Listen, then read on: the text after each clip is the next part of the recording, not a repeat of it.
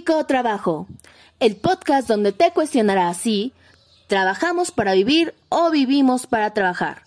Presentado por alumnos de la Facultad de Psicología, Campus San Juan del Río, 100% WAC. Comenzamos.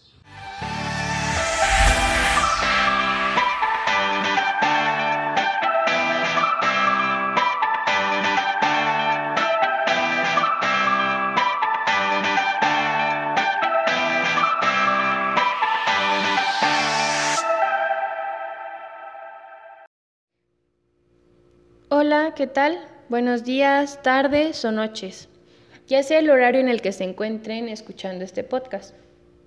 Mi nombre es Adriana y soy estudiante de la Facultad de Psicología de la Universidad Autónoma de Querétaro, del campus San Juan del Río. Mm, este episodio lleva por nombre El trabajo, alivio o tormento. Y tocaré un tema muy importante, que son los factores psicosociales en el trabajo y a partir de esto la norma 035, que les explicaré más adelante. Y bueno, quiero empezar con que muchos de los oyentes se encuentran en un trabajo o han trabajado alguna vez en su vida. Y si no, al menos tienen contacto cercano con alguien que sí lo hace o que sí lo hizo. A partir de esto me gustaría iniciar con una pregunta que se contestarán a sí mismos. Yo les recomiendo que tengan una respuesta al inicio de este episodio y al final, para ver si de alguna forma lo que les voy a ir diciendo va impactando en su forma de ver el trabajo. Y bueno, la pregunta es, ¿ustedes a partir de su propia experiencia o la de los demás podrían decir que trabajar implica sufrir? ¿Por qué? Y bueno, cuando nosotros hablamos de trabajo, generalmente pensamos en alguien en una oficina o pensamos en alguien en una empresa, en una industria, cuando realmente el trabajo se expresa de diversas formas, tamaños y colores. Me gustaría comenzar con una pequeña definición propia del trabajo. Para mí, el trabajo es la actividad que realizamos los seres humanos para contribuir a un fin en específico, como por ejemplo limpiar la casa, aunque este trabajo no sea remunerado vender tortillas, empaquetar productos, manejar un taxi, un tractor, un tráiler, cosechar, sembrar, cantar incluso, etc. Hay una impresionante variedad de trabajos. Y bueno, todo trabajo implica un desgaste, ya sea físico, mental o psicológico.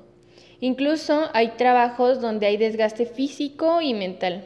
Pero ¿hasta qué punto esto es considerado sano? Y entrando ahora sí de lleno al tema, vamos a hablar de los riesgos psicosociales. Hay factores psicosociales que pueden afectar a la salud del trabajador.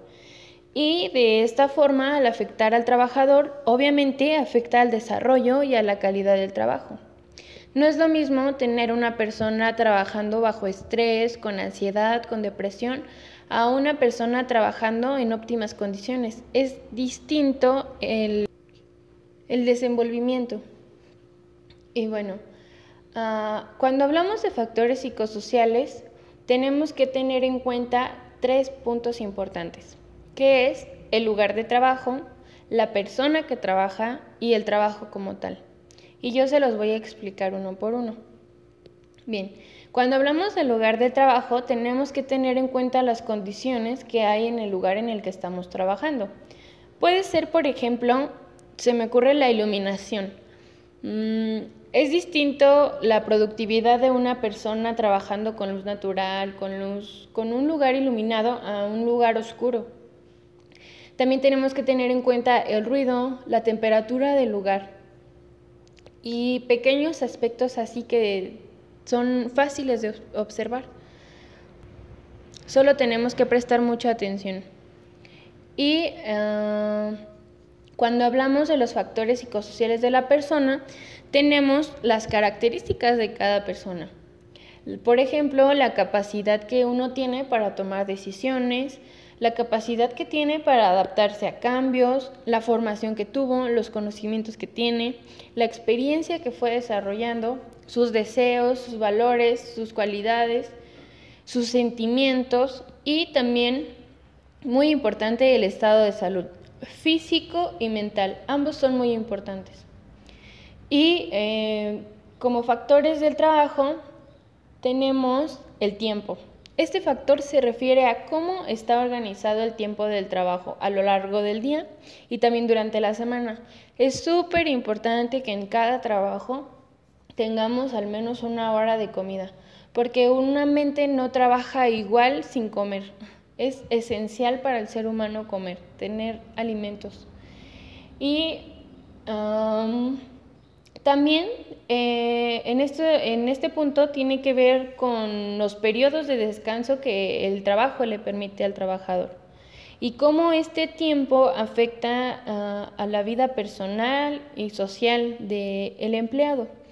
Ah, yo pensaba en un, em, en un ejemplo de, de, propia experiencia, bueno, de mi mamá, que mm, ella tiene 30 años trabajando en una institución de gobierno y para ella su trabajo es como su refugio, como su escape, aunque muchas veces también es donde se enoja, o sea, ya se convirtió en su segunda casa. Yo antes creía que era súper sano que mi mamá encontrara como ese refugio en su trabajo, es decir, tenía problemas en la casa y así, y pues ella en el trabajo los olvidaba, ¿no? Pero ya después que fui analizando como estos temas, me di cuenta que no era tan sano y tan normal como yo creí tener a mi mamá en vacaciones en la casa, por ejemplo, una semana y ya con desesperación de querer trabajar de nuevo, ¿no? Uno se vuelve, se acostumbra obviamente a su trabajo después de un montón de tiempo y tenemos que tener en cuenta esto, o sea, el equilibrio entre vida personal y vida laboral. Hay que tener una separación, ¿no? Y así como modo de experiencia personal, eh, pues se los comparto. Y em, continuando con el tema, este, también hay eh, en la cuestión del trabajo hay un factor muy importante que son los recursos mentales que cada empleado necesita para poder realizar cierto, cierta tarea en el trabajo.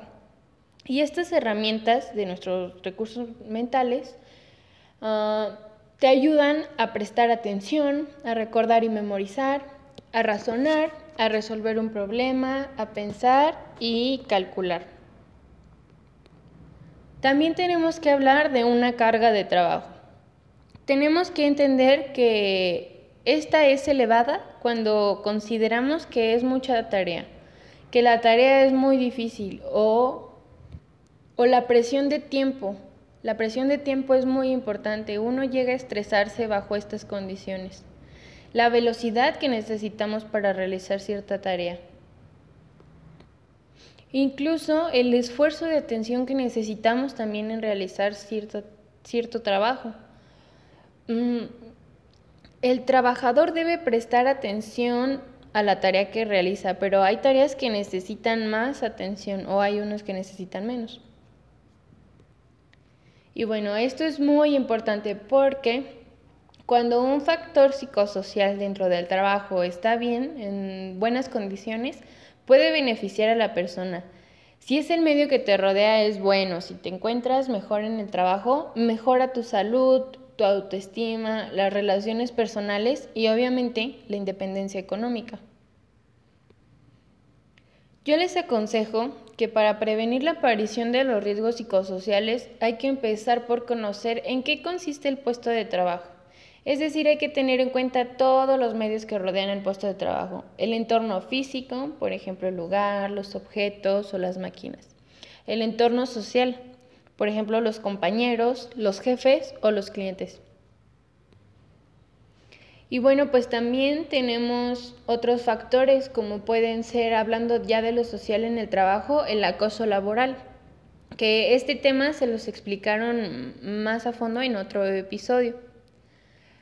Pero bueno, hay un montón de factores psicosociales dentro del trabajo que tenemos que cuidar. Más allá porque no tenemos que exponer nuestra persona por un trabajo, nuestra salud por un trabajo.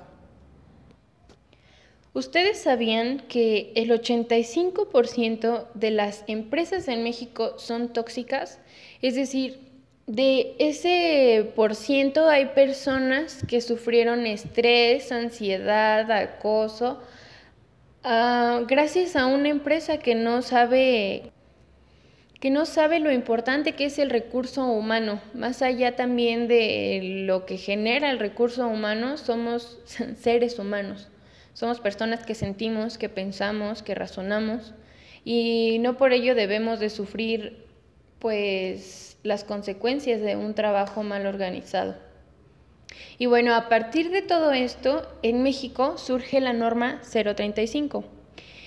Y em, esta norma se las voy a explicar porque es súper importante, ya que obviamente esta norma solo protege a las empresas, no protege los otros empleos eh, no tan formales como lo son en las empresas. Pero bueno, ah, ya es un gran avance. Eh, esta norma eh, surgió para poder prevenir los riesgos psicosociales en el trabajo.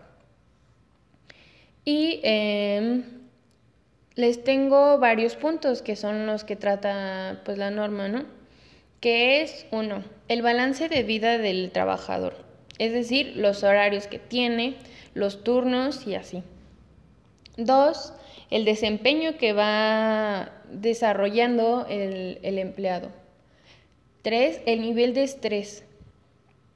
Cuatro, la formación que dentro de la empresa le permite al, empleado, o sea, crecimiento personal y desarrollo profesional también. Y ah, cuatro, el liderazgo. Es, se tiene que tener en cuenta el reconocimiento de la persona, tiene, tiene que haber cierto apoyo. Y eh, cinco, la salud física. Esta también contempla los accidentes, es decir, tiene que examinar en cada empresa cuáles son los riesgos de que una persona sufra un accidente y si sufre un accidente, este, cómo es que lo, cómo, cómo es que lo, que lo tratan, vaya. Y em, vamos en el punto 1, 2, 7. La pertenencia dentro de la empresa. Ah, en este punto ah, tratan el orgullo de la persona por la empresa, es decir, ¿realmente se siente orgullosa de pertenecer a esta empresa? 8. Ah, el trabajo, es decir, la responsabilidad que le están dando a cada persona, porque hay empresas en donde hay cargos de responsabilidad más grandes que otros y pues tiene que existir porque cuando uno tiene cierta más responsabilidad, entra bajo presión, bajo estrés y tiene que estar el equilibrio siempre. Y eh, como último punto, y el 8, la violencia laboral, que es lo que les decía del acoso. Tiene que tener eh, muy en cuenta en cada empresa este punto. Y como dato muy importante es que a cada empresa que no cumpla con estos puntos hay sanciones em, que van alrededor desde 4 mil pesitos hasta, hasta 500 mil pesos por cada instancia. Entonces, ojo aquí. Y para completar más la información, les voy a compartir 10 claves para entender la norma 035, que esta fuente la tomé de Google, que es una elaboración de Felipe Morales Fredes. Ah, bien, el 23 de octubre que entró en vigor las nuevas reglas de la salud laboral. Como puntos está uno, trabajadores, que es el centro. El propósito de la norma es identificar analizar y prevenir los factores que pueden provocar estrés, ansiedad e insomnio entre los colaboradores. 2. Centros, no empresas.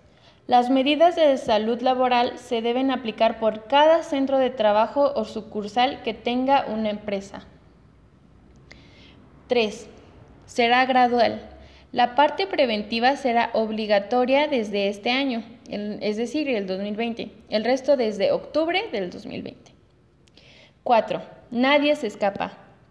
Todas las empresas tendrán que aplicar nuevas reglas para velar por la salud emocional de sus, de sus colaboradores. Perdón. Esto es muy importante porque yo realmente no me encuentro en una empresa trabajando, obviamente como estudiante, pero he conocido muchas personas que sí lo han hecho y que cuentan con, no cuentan con las óptimas condiciones como ya lo veíamos y que han sufrido estrés, accidentes y no son atendidos de la forma correcta. Entonces yo a esto una vez platicaba con una amiga y le, le decía como, oye, ¿y en tu, en tu empresa donde trabajas, los psicólogos ah, organizacionales no, no los atienden, o sea, no velan por su salud y así? Y a lo que me contestó, no, eh, solo se preocupan aquí por el reclutamiento de personal, ¿no? Y tenemos esa mala imagen acerca de un psicólogo organizacional, un psicólogo laboral.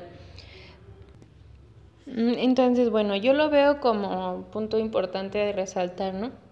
Hay personas que están trabajando ya por la salud emocional y física de los trabajadores. Y vamos poco a poco, o sea, la norma 035 creo que es un gran paso en México. Y bueno, continuando con el tema, tenemos em, el número el número 5, que son empresas pequeñas, que es hasta 15 trabajadores. El centro de trabajo debe establecer práctica y difundir una política de prevención de riesgos psicosociales. 6. Empresas medianas de 16 a 50 trabajadores. Además de lo anterior, deben aplicar cuestionarios para identificar factores de riesgo psicosocial, prevenirlos y controlarlos. Mm, el número 7. Empresas grandes que es de 51 trabajadores a más. Además de lo anterior, deben evaluar y promover un entorno laboral favorable. 8.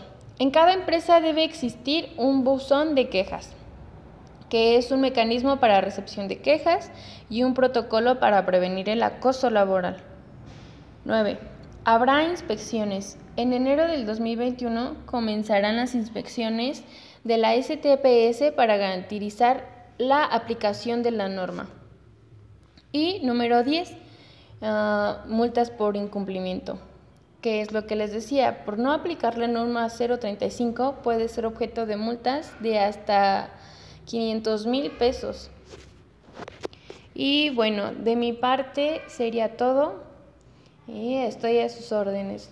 Muchas gracias por escucharme y espero haber generado algún despertar de conciencia. y bueno, por mi parte es todo. Gracias.